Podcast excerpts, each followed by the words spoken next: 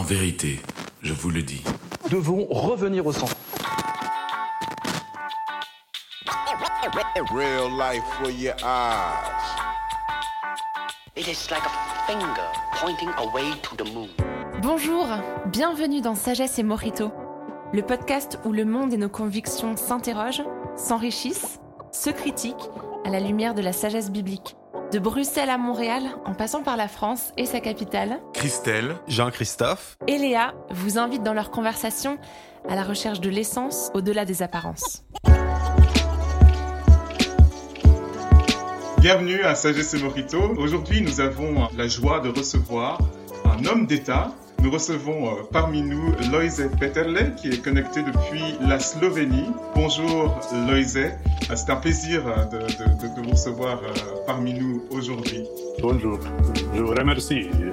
Alors aujourd'hui, c'est un plaisir de, de pouvoir discuter, Loise. Je, je pense que vous avez vraiment une, une- beaucoup à partager en tant que euh, ancien homme d'État, aujourd'hui à la retraite, premier premier ministre de la République de Slovénie, qui a accompagné euh, l'indépendance euh, de la Slovénie, la chute du communisme, euh, qui a ensuite été député au Parlement slovène et ensuite député pendant plusieurs législatures au Parlement européen. Et puis voilà, retraité depuis les dernières élections en, en 2018. Alors la première question, comment comment allez-vous? Comment vont les choses pour vous en Slovénie en ce moment? Nous vivons une situation politique assez polarisée en Slovénie. On a eu un gouvernement qui a démissionné et un nouveau gouvernement a été euh, confirmé.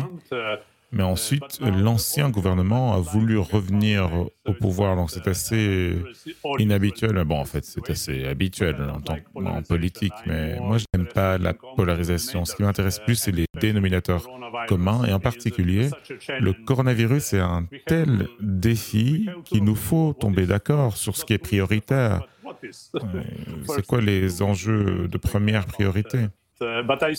Mais d'après ce que je vois, la Slovénie n'est pas le seul pays avec de telles euh, polarisations politiques euh, en ce moment. J'ai l'impression que les développements politiques à l'échelle de la planète sont très inquiétants. En tout cas, c'est ce que je dirais. Je n'ai jamais, jamais je n'ai vu une polarisation aussi radicale que ce soit en Europe ou dans le monde, et c'est le cas aujourd'hui. On, on dit que la COVID est, euh, est, un- est une épreuve qui révèle des failles euh, déjà existantes dans nos sociétés. Et donc, euh, qu'est-ce que la COVID révèle, non seulement à propos de nos sociétés, mais à propos de nous? Au miroir de ce virus, nous arrivons à voir toutes nos faiblesses. C'est ce que je dirais. Mais de l'autre côté, on peut aussi utiliser cette euh, opportunité, saisir l'occasion pour développer nos forces, notre euh, puissance, notre capacité, notre sens de l'essentiel. Pour ma part, moi-même, je dirais pas que je suis heureux ou que je me complais dans cette situation, mais j'essaye d'y discerner des éléments positifs. J'ai été capable d'utiliser le temps pour réfléchir à beaucoup de choses, réfléchir à ma vie, à réfléchir à ce que je devrais commencer à faire dans une situation pareille. Il y a évidemment des éléments qui sont très inquiétants, c'est ce que je dirais. Vous savez, au Parlement européen, on m'appelait Monsieur Cancer, parce que j'étais le président du groupe de lutte contre le cancer au Parlement européen. Et je commençais souvent mes discours avec les mêmes mots, que la santé est l'indicateur de tout ce que nous faisons mal dans nos vies. Et c'est très synthétique, bien sûr. Euh, mais c'est bien sûr, euh, le cancer est une conséquence de nos mauvais euh, modes de vie.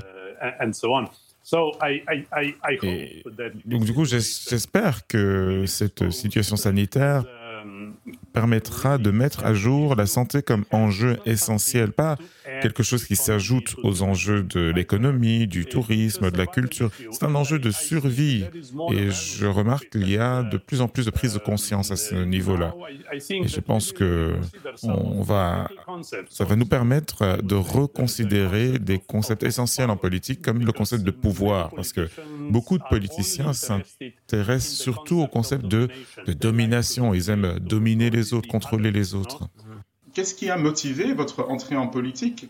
Euh, c'est vrai que pour, beaucoup de nos concitoyens aujourd'hui, quand on voit euh, les leaders politiques, euh, ça peut arriver régulièrement de se poser la question, mais par quoi est-ce qu'ils sont motivés? Est-ce que c'est vraiment le pouvoir qui les intéresse ou, la gloire de leur parti politique ou, la gloire de leur propre personne ou l'argent ou, ou, bien les causes pour lesquelles ils se battent, pour lesquelles ils, ils formulent des discours. Mais vous, personnellement, quel, quel a été le... Qu'est-ce qui vous a amené à, à vous engager en politique? En termes politiques, il y a 30 ans, moi, je n'étais personne. Je suis né en Slovénie, qui était l'une des républiques dans l'ex-Yougoslavie communiste, et on avait tous été éduqués, élevés dans un esprit, euh, je chrétien quelque part. Et tout le monde, y compris ceux les non-croyants. On avait tous cette idée qu'il nous fallait dans la vie passer de A à B, puis de B à C, de faire quelque chose, d'accomplir quelque chose. Et quelque part, c'est l'idée euh, fondamentale de la mission ou du développement, sans doute différente de la façon dont on comprend le développement aujourd'hui. Et évidemment, en tant qu'étudiants, nous voyons bien la différence entre l'Europe occidentale et l'Europe de l'Est. Euh, et on essayait de changer les choses. Je me souviens, l'une des premières actions euh, avec le groupe euh, dans lequel je militais, c'était de faire reconnaître la religion non pas comme une question privée, mais comme une question personnelle. Parce que si votre foi est un enjeu personnel, eh bien, vous vivez en tant que personne au travers de toute la semaine. Vous n'êtes pas limité à un seul jour, le dimanche, euh, une heure à l'église. Mais les communistes, eux, ça les intéressait pas trop. Ils n'aimaient pas cette idée. Pour ma part, j'ai jamais rêvé de devenir euh, Premier ministre, ou jamais pensé que je devrais l'être, mais le parti que j'ai co-fondé, les chrétiens démocrates slovènes, a gagné l'élection au sein de la coalition des partis d'opposition, et c'est comme ça que j'ai atterri à ce poste. vous saviez, je l'avais même euh, proposé à quelqu'un d'autre, à un ami, parce que je pensais qu'il comprenait mieux la démocratie que moi. Ouais, je peux dire que le, le, pouvoir, comment dire, je ne dépends pas du pouvoir. La, la plupart des postes que j'ai eus, c'était d'autres personnes qui me l'avaient proposé et ce n'est pas des conséquences de mes propres euh, poursuites, mes propres efforts.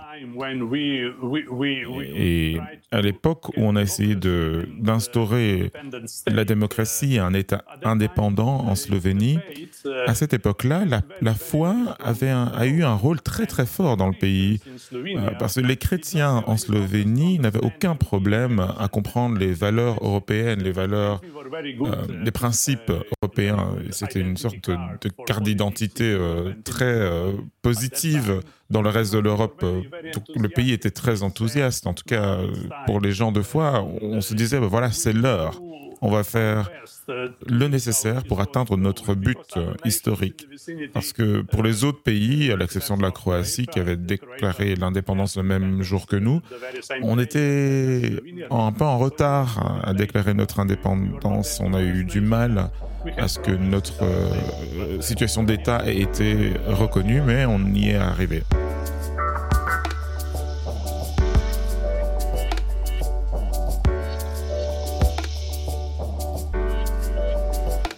Euh, vous avez grandi euh, en Yougoslavie, ce qu'on appelait, ce qu'on appelait ici de l'autre côté du rideau de fer. Vous vous ramassez en 1990 chef d'une nation qui est, qui est, qui est naissante, euh, ça doit donner le vertige euh, existentiellement là, de, de, de, se réveiller avec autant de responsabilités. Euh, de la manière que vous en parlez, c'est soudainement. Là, vous dites vous étiez personne politiquement, puis tout d'un coup, vous, vous avez la responsabilité que, que juste quelques personnes dans l'histoire ont eu. comment vous viviez ça au jour le jour ou individuellement? Comment est-ce que ça vous a pas monté à la tête? Mais en tout cas, j'aimerais savoir comment vous vous sentiez à ce moment-là? Et en français, nous pouvons peut-être dire que ça a été le sourire de l'histoire. le sourire, de l'histoire. so, we, on comprenait bien qu'il y avait une occasion à saisir. Jamais nous n'avions eu les conditions politiques rassemblées pour pouvoir percer en tant que nation avec notre propre État. Vous savez, pendant la Deuxième Guerre mondiale, on était occupé par trois de nos voisins, l'Allemagne, l'Italie et la Hongrie. Et de même, 45 ans plus tard, lorsqu'on a déclaré l'indépendance, on a été attaqué par l'armée communiste yougoslave. Et on a dû lutter pour gagner la guerre. Et je pourrais même dire que mon gouvernement a gagné la guerre pour la Slovénie, malgré le fait que les, euh, dans l'ex-Yougoslavie, les républiques avaient le droit à l'autodétermination, mais Belgrade n'a pas voulu respecter ce droit. Donc, je pense je dirais franchement d'une certaine manière que je, me sens béni, béni du fait que j'ai été capable de jouer un rôle dans ce processus. Et ce que mon gouvernement a fait, c'était lié au bien commun. Et on a proclamé l'indépendance, c'était pour l'ensemble de notre peuple, même ceux qui étaient contre. Et on a ensuite introduit de nombreuses réformes, l'État de droit, l'économie sociale de marché, la démocratie, la, reconnaissance internationale. On a gagné cette guerre pour tout le monde. plus tard, la compréhension du pouvoir a changé, mais je pense que euh, à l'origine, c'était vraiment lié à nos objectifs communs, à nos dénominateurs communs. Et je pense que pendant une période brève, on a été capable d'introduire cela. C'était bref. J'ai été Premier ministre pendant deux ans, puis vice-premier ministre pendant deux ans. Et donc les choses ont changé par après parce que les forces politiques de ce qu'on a appelé le printemps slovène n'ont pas été euh, au pouvoir dans la suite. Mais en ces quelques années, on a été capable de, diriger notre paquebot dans la bonne direction et il a atterri euh, dans l'Union européenne, euh, dans les Nations unies. So it was really a historic moment. Uh, oui, c'est fantastique d'entendre cette euh, cette réflexion a, posteriori. Vous avez utilisé l'expression euh, on a travaillé ensemble pour le bien commun hmm. et, euh, et, et, c'est ce qui aurait conduit donc à, à la démocratisation de la Slovénie, à l'inclusion des opposants politiques et euh, c'est intéressant de faire référence à, à, à, ce concept parce que vous avez aussi mentionné l'importance de, du message chrétien dans la, dans la, dans, la, mobilisation de beaucoup de personnes à l'indépendance de la Slovénie. Est-ce que euh, est-ce que il y a un lien entre entre le bien commun et vous voyez un lien entre le bien commun et cette, cet héritage chrétien? Est-ce que euh, parce que certains pourraient dire non mais la motivation euh, chrétienne pour la pour la politique euh, ça pousse à gouverner dans le sens de sa religion et à pas forcément inclure les autres.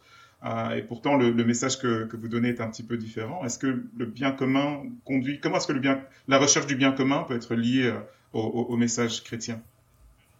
J'aime beaucoup cette question, notamment parce que ça me fait penser à cette fête de l'épiphanie, la fête des rois. Euh, on fête euh, Noël hein, en Slovénie. On dit, on, surnomme euh, la fête des rois la troisième Noël.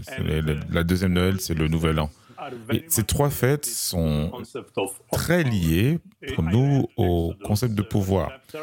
Et ces jours-ci, j'ai lu un livre de la Bible, le livre de l'Exode, dans le premier chapitre.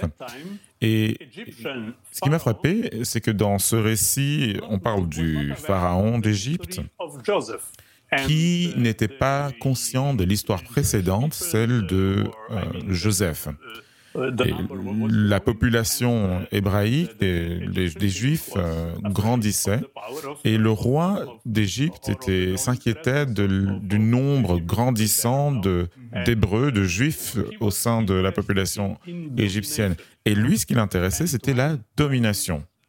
Et beaucoup plus tard, à la naissance de Jésus, il y avait un autre roi, le roi Hérode, qui lui aussi a décidé, comme le pharaon d'Égypte, de tuer les jeunes enfants, les bébés, euh, qui menaçaient leur pouvoir. Et on voit là un, parallèle euh, le, le, roi d'Égypte et le roi, euh, un roi juif, tous les deux ont voulu combattre, dominer pour asseoir leur pouvoir. Mais Jésus, lui, est arrivé avec un message sur le pouvoir que je dirais était, on dirait, était très innovateur. Euh, sa conception du pouvoir, c'était une, conception de leadership. Et il affirmait ceci, que les personnes qui veulent être dirigeants doivent apprendre à servir. Et sa compréhension du pouvoir, c'était le pouvoir comme service. Et puisque moi, j'ai reçu cette euh, sensibilisation, cette éducation, euh, de pouvoir comme service, j'ai été plus sensible à, à, cette dimension menaçante dans le pouvoir comme domination. Je vois la différence avec le pouvoir comme service. Ça a l'air très paradoxal, évidemment. Comment est-ce qu'on peut être le premier diriger et servir en même temps? Mais cette conception du pouvoir, c'est la seule qui puisse mener, conduire à la coexistence, à la coopération, à la compréhension mutuelle. Et je pense que, en fait, Jésus n'est pas moins moderne ou même provocateur qu'il ne l'était il y a 2000 ans.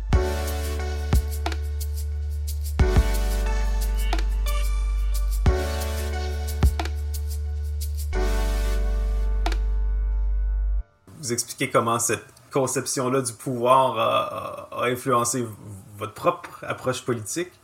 Euh, vous parliez en, début d'entrevue euh, comment, euh, comment la, COVID révèle chez nous la polarisation, peut-être de mauvaises conceptions du bien commun basées plus sur l'économie que sur la santé. Comment, comment est-ce qu'aujourd'hui, vous diriez que ce message de l'Évangile peut, peut parler à notre monde qui souffre? Comment est-ce que ce message-là peut, peut s'appliquer dans le contexte particulier qu'on vit aujourd'hui avec la COVID?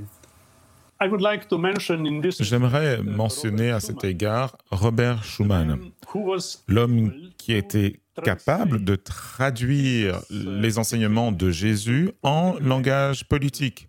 Alors, il n'était pas un agent du Vatican, c'était pas un envoyé d'un cardinal ou d'un pape à Bruxelles pour faire quoi que ce soit, bien sûr, mais il a été capable de, de traduire le principe ou l'idée de dignité dans le concept d'égalité, parce qu'on a tous cette égale dignité, qu'on soit croyant ou pas d'ailleurs, qu'on croit en Dieu ou pas. Préciser, Robert Schuman était le ministre français des Affaires étrangères euh, dans les années 50, et c'est à lui qu'on doit euh, une déclaration fondatrice qui a lancé le projet européen et qui a donné l'Union européenne. Aujourd'hui, c'est lui qui a lancé le projet de réconciliation entre la France et l'Allemagne après la guerre et qui et qui a mené à, l'Union européenne aujourd'hui. C'est utile pour les auditeurs américains comme moi. Je vous remercie euh, pour, cette explication. Alors, Robert Schuman, pour moi, est un, un tel exemple. personne ne le considère comme une sorte de militant chrétien. Quand les gens parlent de lui, on ne parle pas beaucoup de sa religion, euh, mais on parle du fait que lui, avec le chancelier allemand Konrad Adenauer et le premier ministre italien de Gasperi, partageaient la même foi, la même confession, les mêmes, croyances avant de se lancer ensemble dans la fondation de l'Union européenne. Ils ont même prié ensemble dans un lieu de retraite chrétienne. C'est assez significatif de voir euh, ces commencements spirituels du projet européen. Et ce que Schuman mettait en avant, ce dont il faisait la promotion, c'était ce concept de pouvoir comme service. Et je regrette de dire que cet esprit n'est plus aussi présent qu'il ne l'était auparavant. Et d'ailleurs, je voudrais mentionner une autre euh, chose qu'il a dite, tout comme le président de la Commission européenne, Jacques Delors, nettement plus tard, ils ont dit que l'Europe, l'Union européenne, doit être attentive à son âme. Il n'y a pas d'Europe sans âme. Euh, et évidemment, je ne veux pas faire de, de, lien avec euh, le, christianisme ou la foi. Euh, c'est pas nécessaire, mais en tout cas, je le crois. Il ne peut pas y avoir d'Europe s'il n'y a pas d'âme. On ne peut pas se contenter d'économie, de croissance, etc. Il faut plus de choses pour rassembler, rapprocher les gens. Pensez-vous que c'est euh, ce qui arrive en ce moment quand on regarde les économies euh, européenne, en Amérique aussi? C'est quand même surprenant. Moi, j'ai été agréablement surpris de voir que nos gouvernements sont prêts à, sacrifier des objectifs économiques de longue date pour protéger les gens les plus vulnérables de la population. Est-ce que vous voyez aujourd'hui qu'il y a... est-ce que vous êtes agréablement surpris de voir comment est-ce que les, pays européens ont réagi à la crise euh, ou est-ce que vous êtes déçu parce que vous voyez encore des traces d'une conception mauvaise du pouvoir? Moi, je pense que tous les gouvernements de ce monde sont vraiment euh, remis au défi des mêmes questions avec euh, ce coronavirus. Il y a une sorte de tension entre euh, la, la, santé et l'économie. Et quelque part, quoi que ce soit que le gouvernement fait, c'est mal. Les gens ne sont pas contents. Par exemple, juste un exemple, dans mon pays, on ne peut pas bouger d'une commune à une autre, mais si on compare la Slovénie euh, aux, États-Unis, euh, avec notre population, on équivaut à juste une commune. C'est juste une illustration. Mais les gens sont très, très attentifs à ce que j'appellerais l'aspect, la dimension morale de la politique. Ils disent, OK, OK, on est prêt à, se sacrifier, il y a un vrai défi, on partage tous, euh, pas de problème. Mais s'ils voient euh, de la corruption, s'ils voient de l'injustice, euh, que les gens puissants sont capables de faire ceci, et, pas eux, ben, ben, évidemment, ça conduit à des protestations.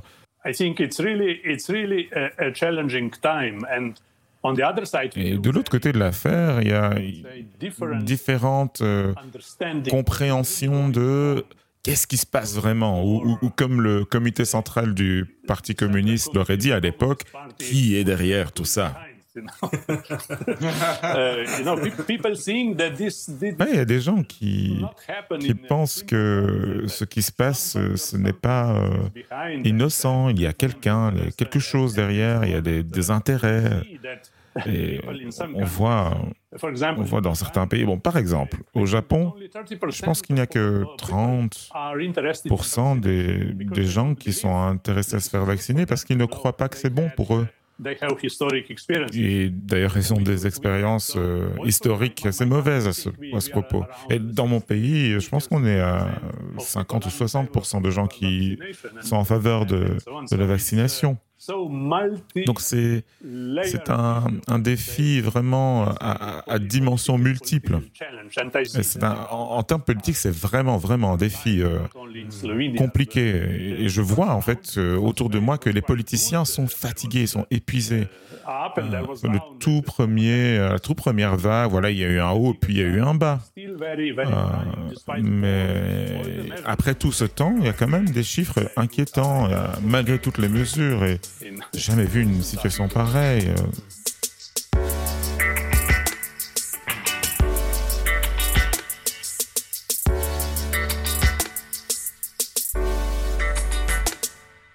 C'est intéressant d'entendre qu'à une époque où, en tout cas, moi j'ai beaucoup entendu l'argument selon lequel euh, la morale n'a plus tellement d'importance, euh, mhm. que ce qui compte c'est véritablement la liberté et puis la liberté individuelle quand on est en situation de crise, euh, ce sont des questions morales qui, remontent, en particulier sur la, morale des gens puissants, sur la morale des mhm. gens qui sont des décideurs, mais aussi sur la morale de nos citoyens, c'est-à-dire la conscience citoyenne euh, et la responsabilité qu'on a les uns pour les autres. C'est euh, assez mhm. intéressant. on va, on va s'acheminer vers la fin de notre programme et je voudrais terminer sur une, une note au sens littéral, une note musicale, euh, parce que euh, Loïsé, vous vous êtes euh, fait remarquer euh, à la fin de votre mandat parlementaire au Parlement européen en, en, 2018 par une vidéo virale qui a, qui a circulé euh, par YouTube qui a été euh, reposté par des grands journaux. On va l'entendre euh, juste maintenant. Chers collègues, ce sont nos dernières décisions pendant cette législature et je voudrais vous remercier pour cinq années d'unité dans la diversité. C'est de notre responsabilité de tenir l'Europe ensemble et d'aider à reconstruire Notre-Dame. Joyeuse Pâques.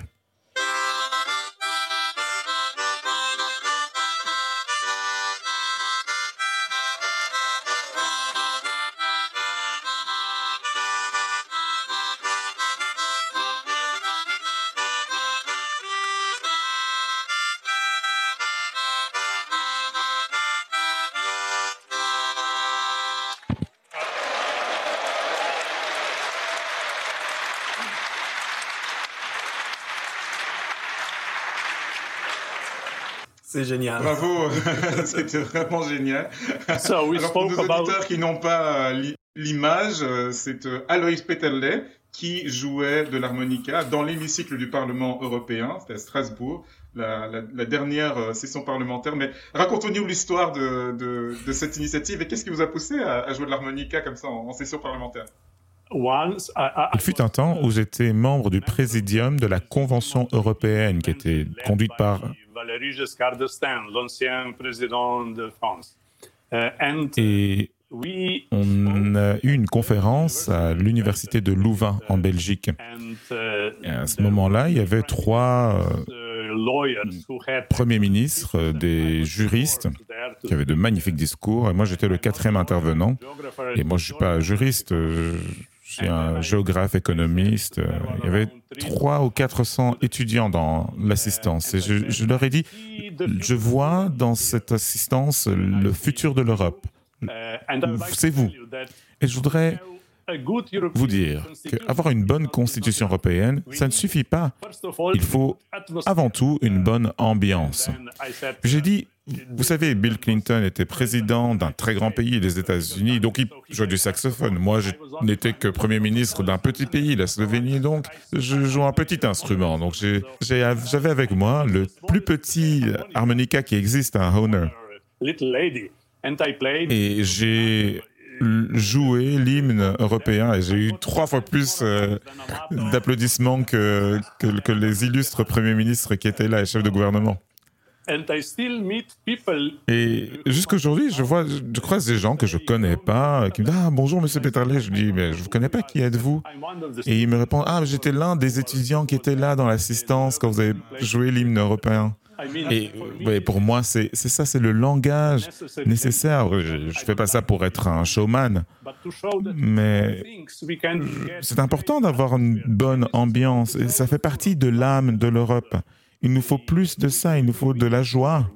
S'il n'y a pas de joie dans, dans les familles, dans les entreprises ou, où que ce soit, c'est perdu. Euh, voilà, c'était ça mon, mon message. Il nous faut plus de joie en Europe. Et c'est toujours un besoin jusqu'aujourd'hui. c'est ce que c'est ce que vous soulignerez alors qu'il faut il faut euh, veiller sur son âme soi-même et, sur son caractère euh, pour euh, pour porter les causes qu'on porte dans la vie. il, ne s'agit pas, il suffit pas simplement d'avoir d'avoir des grandes valeurs et de et de les prêcher du haut de, de sa chair, mais il faut les vivre aussi, il veiller sur son âme. Je ne savais pas que c'était mon ultime discours au Parlement, mais c'était vraiment le tout, tout dernier, parce que le vice-président qui gérait la séance était très euh, nerveux, parce qu'il y avait plein de gens qui levaient la main pour demander la parole, parce que vous savez, les députés européens, ils aiment bien dire des choses, apparaître. Euh, parce que chacun a son propre euh, public, hein, sa propre audience.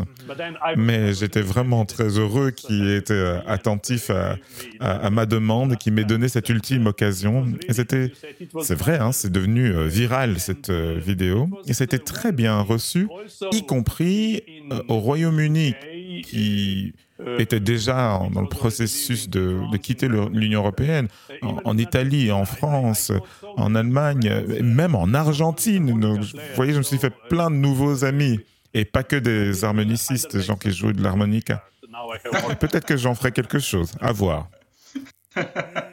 Euh, merci. Ben, la leçon, c'est que c'est bien de, de poursuivre une cause dans sa vie, mais c'est important de savoir se faire des amis. Alors, Peterle, merci beaucoup pour, euh, pour, ce temps. Malheureusement, c'est euh, tout le temps qui, euh, qui nous est accordé. C'est un plaisir pour nous de, de pouvoir euh, entendre un petit morceau de, de, de vie et, et, et, de réflexion de, de la part de euh, d'un géographe devenu Premier ministre et puis député, puis député européen et, euh, et, puis harmoniciste, joueur d'harmonica. Donc merci pour ce partage. Vous pouvez euh, retrouver plus d'informations à, propos de, de Peterle sur les médias. Je sais que vous avez une, une chaîne, un compte Instagram où on vous voit aussi jouer de l'harmonica, j'ai déjà entendu, et d'autres morceaux. et, je, et aussi beaucoup d'interviews. Je vous remercie de, votre euh, invitation. C'était un plaisir pour moi d'avoir l'opportunité de partager quelques idées, quelques expériences. Et... Euh, plaisir de vous entendre en français. Quand même.